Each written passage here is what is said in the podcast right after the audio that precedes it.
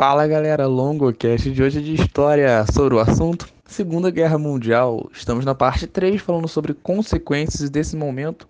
Vou querer fazer uma breve retomada do contexto da guerra. Eu espero que você tenha ouvido os outros podcasts sobre a Segunda Guerra. Esse podcast vai ser um apanhado geral especificamente sobre as, re... sobre as, é, as consequências, né? sobre os resultados dessa Segunda Guerra Mundial, essa Segunda Grande Guerra que foram muitos. Os resultados dessa guerra eu não vou conseguir sintetizar todos no único podcast, a verdade é essa, porque a Segunda Guerra Mundial transformou muita coisa. E vai desde um legado tecnológico absurdo, por exemplo, desenvolvimento de tecnologias, como a questão de tecnologias tal qual a internet, que foi desenvolvida a partir da, da Segunda Guerra Mundial, até a própria computação, um salve para Alan Turing, né, um grande, grande gênio da humanidade que foi absolutamente fantástico no seu trabalho de decodificar as transmissões alemães e que morreu na pobreza, sendo perseguido por ser homossexual, o que escancara mais uma vez a maneira como a humanidade é seletiva para quem ela chama de gênios.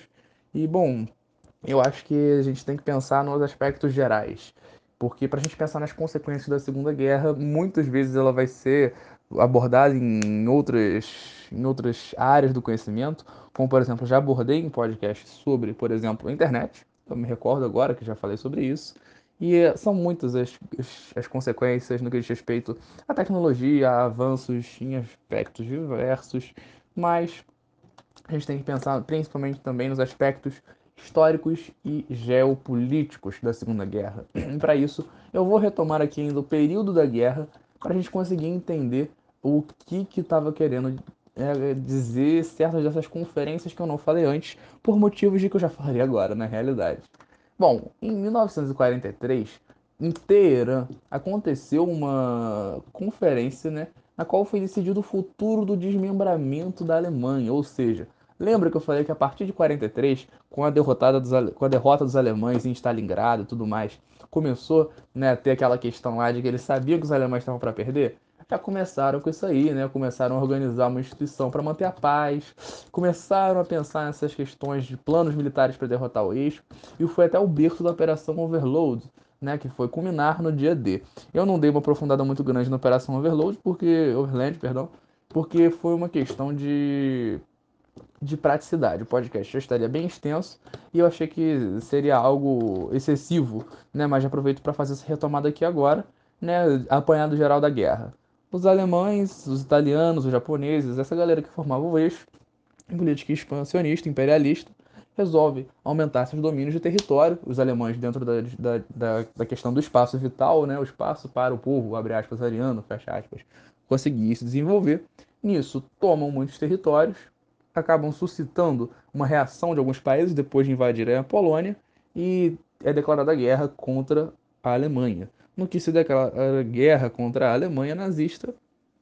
É, é, a Alemanha começa a invadir, atacar outros territórios. Toma, a França consegue construir uma muralha do Atlântico, tenta invadir a União Soviética, a guerra na África comendo solta nesse momento. Posteriormente, a guerra na África, em 43, né, vai ter toda uma questão lá de derrota dos alemães. E em Stalingrado, 43 também, é, vai ser a grande derrota da, da, da Alemanha nazista para a União Soviética. Nesse momento, vira o jogo da guerra e rola essa conferência de Teherã, né, que vai começar a pensar um pouco sobre essa situação aí do mundo pós-guerra, porque eles já viam que a guerra ia acabar.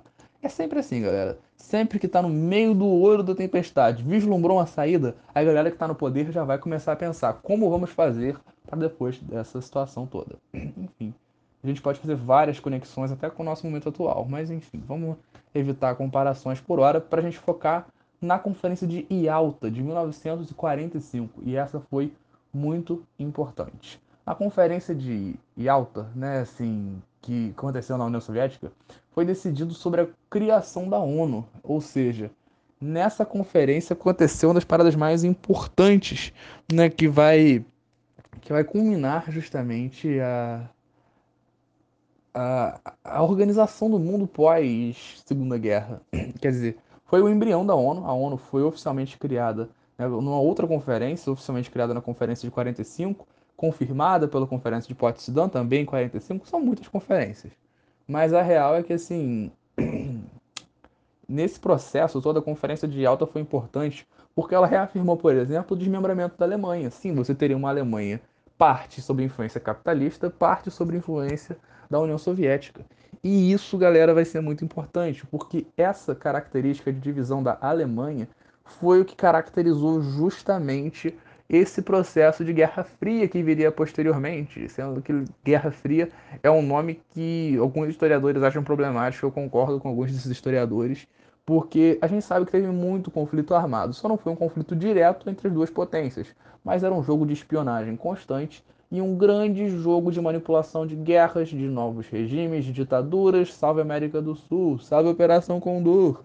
Então tem muita coisa acontecendo na Guerra né, Fria, entre aspas, e que foi resultado né, também dessa Segunda Guerra Mundial. Aliás, algo interessante a gente pensar na rendição do Japão justamente sobre isso. Quando eu falava no final do outro podcast do medo japonês, né, de ser é, atacado, invadido pela União Soviética, era de que acontecesse com eles o que estava acontecendo com a Alemanha. A Alemanha estava sendo desmembrada entre uma parte União Soviética, uma parte Estados Unidos, enquanto o Japão não queria por nada se vincular aos soviéticos, portanto, assinaram sua rendição e houve toda uma operação para a reconstrução japonesa, tal qual né, a doutrina Truman, que iria reconstruir a Europa destruída, devastada pela guerra.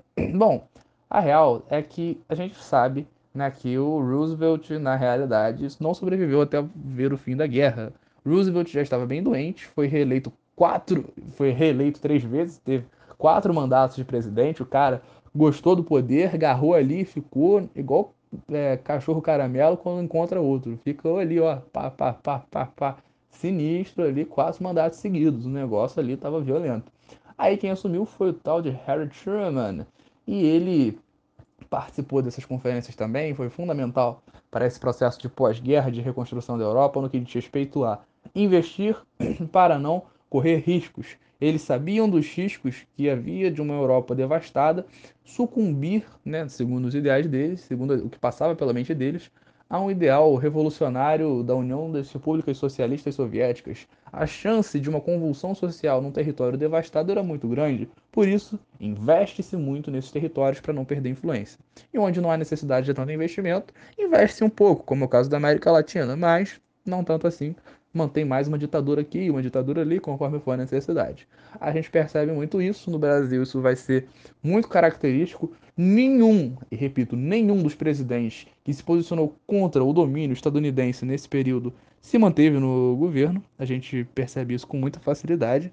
É...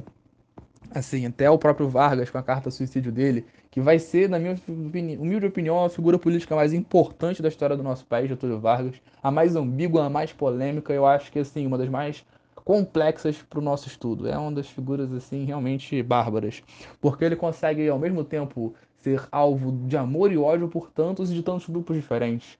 A galera que às vezes é um pouco aliada à doutrina de extrema direita, meio que fascista, às vezes vai curtir um pouco Vargas pelo autoritarismo, mas por outro lado vai ser totalmente contra Vargas pela política dele de garantias sociais, principalmente no segundo governo, enquanto a galera que é mais né, de esquerda, por exemplo, vai ter uma série de problemas com o Vargas no que diz respeito principalmente ao seu primeiro regime, no qual ele era altamente autoritário e alinhado ao fascismo internacional, enquanto no seu segundo governo, quando ele foi eleito democraticamente pelo povo, ele vai ter uma postura altamente populista e nacionalista, contrário ao entreguismo de tantos outros políticos. Lembrando que Brasil, período, abre aspas, redemocratização, é assunto para outro podcast. Mas isso tudo é parte de uma consequência da Segunda Guerra Mundial, que é a bipolarização do mundo. Sim, um mundo que não encarava mais necessariamente o fascismo como uma forma de governo, e sim o capitalismo dos Estados Unidos contra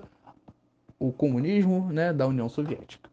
Bom, uh, esse momento é um momento muito turbulento para a história da humanidade, novamente, né? A gente sabe que o mundo saiu de uma parada, saiu de um conflito e tudo mais, e o lançamento das bombas atômicas foi muito importante nesse processo todo, porque quando os Estados Unidos lançam a bomba atômica sobre Hiroshima e três dias depois lançam outra sobre Nagasaki, além de ser uma justificativa dos altos custos com o programa nuclear, né, assim, que eles investiram muito no projeto Manhattan, né, a gente lembra até agora do Watchmen, depois, se você não assistiu, recomendo, muito interessante. ler também, é bem bacana, é, a gente percebe muito essa questão da, da tentativa de, de, imposição do medo né, contra o adversário. A corrida armamentista vai ser fortíssima nesse período, e a corrida espacial também, então nem se fala. Mas Guerra Fria é assunto para outro podcast. Algo interessante que a gente pode observar também é a importância da cultura nesse processo todo. Até mesmo personagens que às vezes a gente não imagina. Um deles é muito óbvio, Capitão América. Ó, oh, pelo amor de Deus. Quem não sabe que o Capitão América tem relação com a Segunda Guerra Mundial diretamente? A figura né, do ariano estadunidense lutando contra os arianos germânicos. Brincadeira, essa frase foi toda entre muitas aspas, espero que você tenha entendido isso. Mas assim, é, o Capitão América é realmente uma clara tentativa de propaganda do governo dos Estados Unidos durante o período da guerra né, contra o nazifascismo. Não estou dizendo que isso é bom, estou dizendo que isso é ruim, mas é um símbolo que se perdura como uma tentativa de manutenção da grande imagem do povo né, libertador, salvador, que iria libertar a Europa e o mundo da ameaça. E aí a gente entra na questão da ameaça em si, que eu acho muito válido da gente pensar. É... Eu vou te perguntar uma coisa, você pausa o podcast e você retoma depois. De você ter uma resposta ou que você já estiver inquieto demais e quiser continuar ouvindo. Quem venceu os nazistas? Pausou? Bom. É... Na realidade, você provavelmente, se você ouviu outro podcast, você respondeu os soviéticos, né, assim, que tomaram Berlim se você tem uma visão um pouco mais ampla, você respondeu os aliados como um todo, que foram fundamentais em todas as frentes para a derrota do nazifascismo. E na realidade eu te digo sim e não. Porque o Estado fascista foi de fato desmantelado nesse momento. Mas na Itália, na Alemanha e no Japão, o imperador Hirohito permaneceu no governo do Japão. Hum, Salazar manteve. O Franco, então, nem se fala. Então, nem todos os governos fascistas acabaram com a Segunda Guerra Mundial. Sim, o Vargas caiu pouco depois. Né? O primeiro era, na primeira era Vargas. Mas a realidade é que a semente do fascismo nunca se desintegrou por completo, porque o fascismo é uma ideologia, é uma ideia. E essa ideia não é pisoteável, não é algo que se extingua de uma hora para outra com balas e munições. Você não lança uma granada numa ideia. A ideia permanece. E os ideais nazifascistas permaneceram. E como muitos falavam, a cadela do fascismo sempre esteve no cio. E hoje nós percebemos a sua cria gigantesca ao redor de vários estados nacionais, com políticas de extrema direita muito fortemente aliadas ao que muitos já chamam de neofascismo. Isso é uma análise que eu não sou apto a fazer, porque eu não sou historiador e eu realmente não quero tomar o lugar de fala de alguém formado na área que dedicou sua vida a isso. Mas é um tipo de reflexão que eu acho importante suscitar aqui, enquanto a pessoa que está buscando trazer uma divulgação maior dos conteúdos acadêmicos de maneira mais ampla e gratuita. É, eu sempre deixo isso claro, eu não sou formado né, em nada, na real, mas eu estou aqui de muito boa vontade, com muito estudo, com muita pesquisa e muito amparo. Muita gente dá um suporte muito grande para poder produzir esses podcasts, então eu venho aqui com segurança para falar sobre os assuntos que são mais importantes. Mas esse tipo de análise, além isso, eu já realmente acho que é válido a gente procurar uma fonte especializada. E o que não falta também é gente na área, gente estudando, gente pesquisando. Isso é muito é, tranquilizador, por um lado, que a gente percebe que tem muita gente atenta aos nossos problemas atuais. Mas enfim, eu falei muito das consequências negativas, né? as consequências de, bipolarização do mundo, divisão do mundo em dois grandes blocos, é, guerras que foram acontecendo sucessivamente, é, crise dos mísseis de Cuba e Brasil em 64 e nunca mais, e tudo isso que a gente percebe tão violentamente acontecendo no mundo pós Segunda Guerra mas a gente também não pode ignorar algumas das coisas que foram acontecendo também no que diz respeito, por exemplo, à formulação da ONU e principalmente da Declaração Universal dos Direitos Humanos. E calma, calma, calma. Se você pensou em, em, em desligar o podcast, sair do, do, aplicativo só porque eu falei Declaração Universal dos Direitos Humanos, calma. Eu sei que muita gente pensa que, absurdamente, que a Declaração Universal dos Direitos Humanos é para proteger bandido ou coisa do tipo, mas eu tô aqui para justamente aos poucos desmistificar o senso comum com você. Porque na real nem considero que isso seja um senso comum, porque não é algo que é parte de um pensamento popular, mas sim de uma manipulação ideológica de alguns grupos que se beneficiariam com essa ideia. Primeiro, Segundo, a gente tem que pensar o contexto de criação dos direitos humanos para entender o que, que eles fazem e se eles de fato foram criados para defender bandido. Assim, vamos pensar comigo.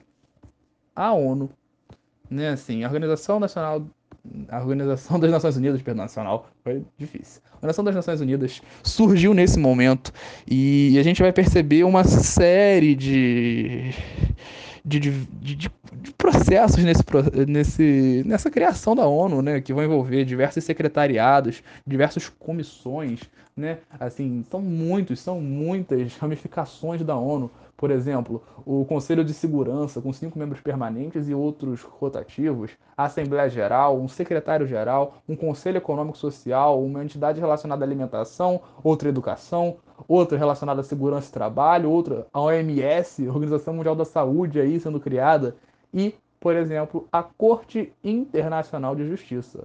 Olha que loucura. Nesse momento, organismos internacionais estavam se articulando cada vez mais para tentar punir os crimes de guerra dos nazistas. Agora, esse famoso julgamento de Nuremberg, que eu não sei se você conhece, mas agora vai conhecer, foi o julgamento em Nuremberg, obviamente, nome bem autoexplicativo, que julgou os crimes de guerra dos nazistas. Mas, não sei se você sabe, mas muitos, muitos foram inocentados. Aí eu te pergunto, como, como foi possível inocentar pessoas responsáveis por campos de concentração? Pessoas responsáveis pela morte de milhares de inocentes, de civis à toa. Pessoas que foram sádicas ao ponto de matar torturar e fazer as maiores barbáries possíveis contra pessoas que nada fizeram, contra crianças judias, contra pessoas de outras identificações políticas, de, de uma diversidade, às vezes, de orientações sexuais, que era contra o ideário né, deles. Então, como que isso foi aceito, que isso foi possível, que essas pessoas fossem inocentadas? Não havia uma legislação que protegesse a pessoa humana essa legislação que defende os valores e principalmente no caso, perdão, valores não era a melhor palavra, os direitos, aquilo que o indivíduo tem direito internacionalmente reconhecido, surge nesse processo. 1948 surge a Declaração Universal dos Direitos Humanos, Declaração universal, que vale para todos, os direitos humanos, ou seja, os direitos do indivíduo, da pessoa, para que não ocorram barbáries como o Holocausto outra vez.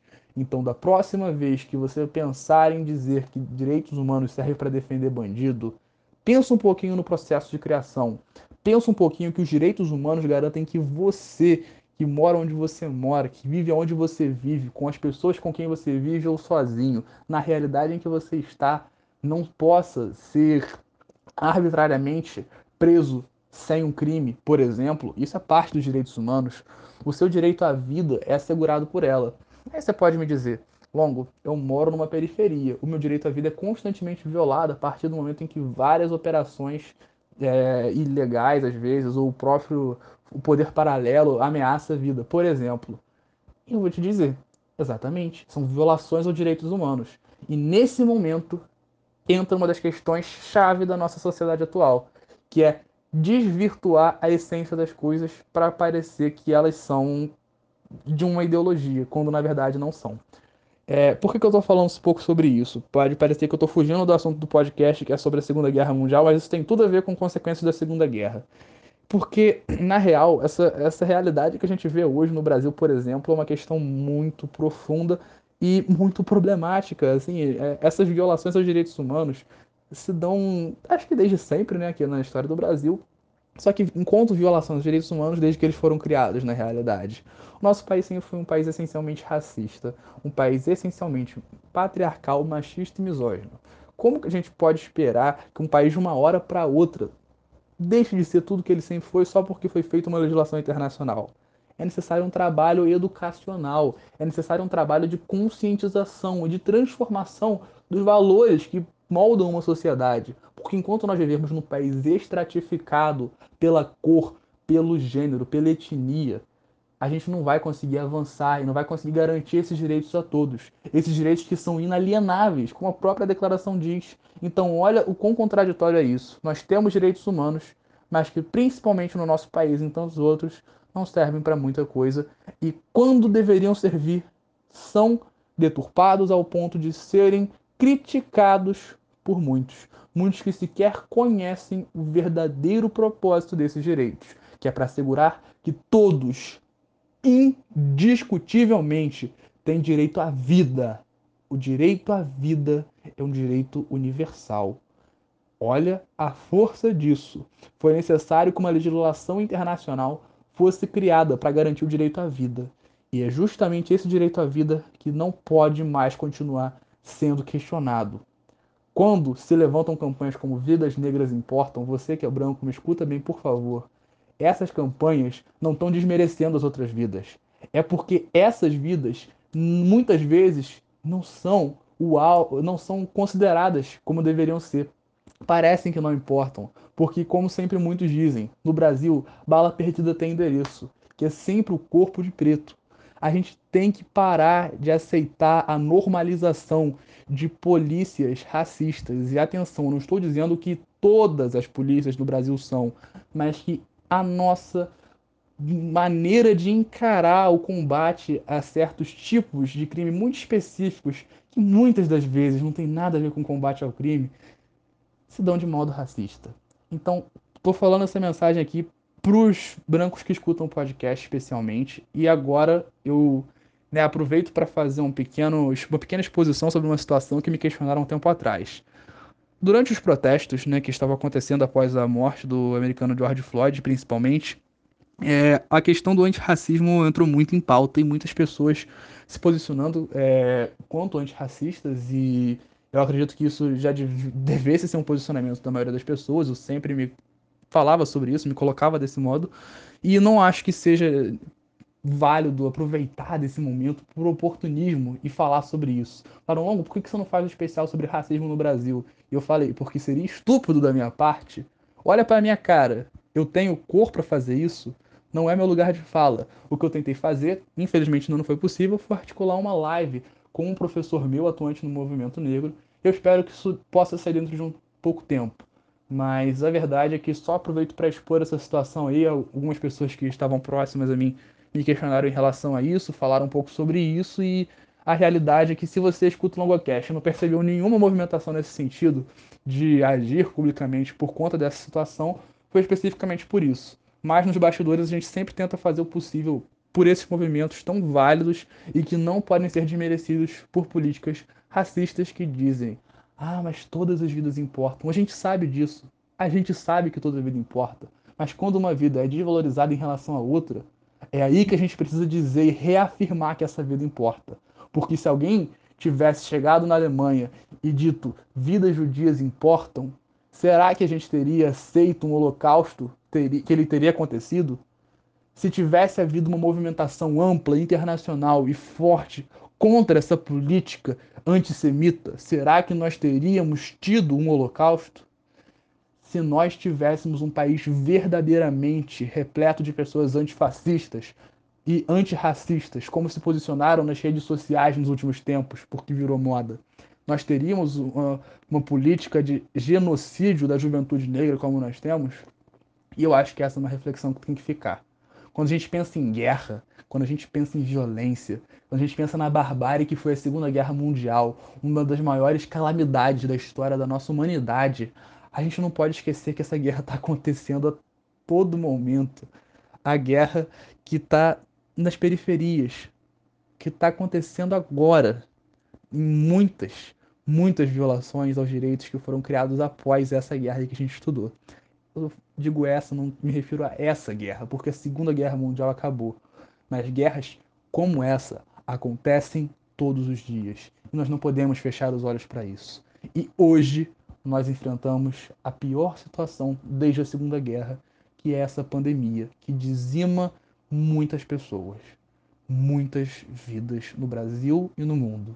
E quando nós não temos uma política de Estado efetiva de combate a essa pandemia, chamar um regime de genocida é uma coisa que eu evito por conta da questão do processo judicial mesmo. Mas é muito difícil não fazê-lo. Bom, é... eu sei que o clima ficou pesado, mas não dava para ser um podcast leve falando sobre a Segunda Guerra Mundial. Aliás, na outra parte eu fiz até piada de futebol, então já deu para dar uma quebrada no clima. Tudo isso que eu falei tem uma grande relação com a questão toda da Segunda Guerra Mundial e eu espero que você tenha gostado e entendido tudo de maneira tranquila. O objetivo aqui não foi ofender ninguém diretamente, foi simplesmente suscitar reflexões importantes que são propiciadas a partir da análise dessa Declaração Universal dos Direitos Humanos que surge nesse momento, que é uma das principais consequências da Segunda Guerra Mundial e que é frequentemente cobrada em provas. Se você vai fazer um Enem, é muito provável que alguma coisa da Segunda Guerra caia. Mas se você vai fazer um vestibular mais específico, como uma FUVEST, como uma UERJ, uma SSA ou SA, eu não sei como é que se pronuncia. Um dia eu ainda vou perguntar para alguém que faça. E se você faz a SSA, me fala depois no, no Instagram no Logocast como é que se pronuncia, porque eu tô cansado de errar essa pronúncia. Se você vai fazer uma PAS para entrar no NB, um PISM para entrar no FJF, isso é muito importante, porque são provas mais críticas, são provas que vão trabalhar mais com o senso reflexivo, muitas das vezes, que o Enem, que é mais interpretativo e tem cada vez sido mais interpretativo. Então, todas as reflexões que foram feitas aqui tiveram um propósito, um propósito acadêmico e também muito humanizante. Afinal, de nada adianta o conhecimento se ele não puder ser transformador da nossa vida. E nesse momento eu me sinto até um pouco escola de Franco por vibes, mas é isso mesmo. Eu acho que a gente tem que fazer o possível para não permitir que os aspectos mais sombrios do nosso passado enquanto humanidade se repitam. Holocausto nunca mais. Ditadura nunca mais. Eu espero que a mensagem esteja passada e que se você você tem ouvido isso de uma maneira aberta, porque, como eu falei, meu propósito aqui não é ofender ninguém e criar intrigas ou conflitos, mas sim permitir um diálogo a partir do racionalismo e da análise da história e das barbáries que já foram cometidas ao longo dessa. Esse foi o podcast especial sobre. Não foi um especial, mas foi uma série, né? Um especial, eu digo isso porque foi especial gravar sobre isso. Demandou muita pesquisa, muito estudo e eu espero que possa ter ajudado. Bom, Qualquer dúvida que possa ter ficado sobre a Segunda Guerra Mundial, estou à disposição nas redes sociais do Longocast. Lembrando sempre, Segunda Guerra Mundial, políticas de extrema-direita culminam no expansionismo ítalo-germânico, principalmente, também japonês, expandem territórios, de repente, Pearl Harbor, Stalingrado lá, Estados Unidos e União Soviética entram na guerra, deu ruim pro eixo. Começa essa repressão, rola um dia D, rola invasão de Berlim, acaba a Segunda Guerra com Hiroshima e Nagasaki. Sintetizando tudo aqui para você que ouviu até agora. Muito obrigado e até a próxima. Valeu!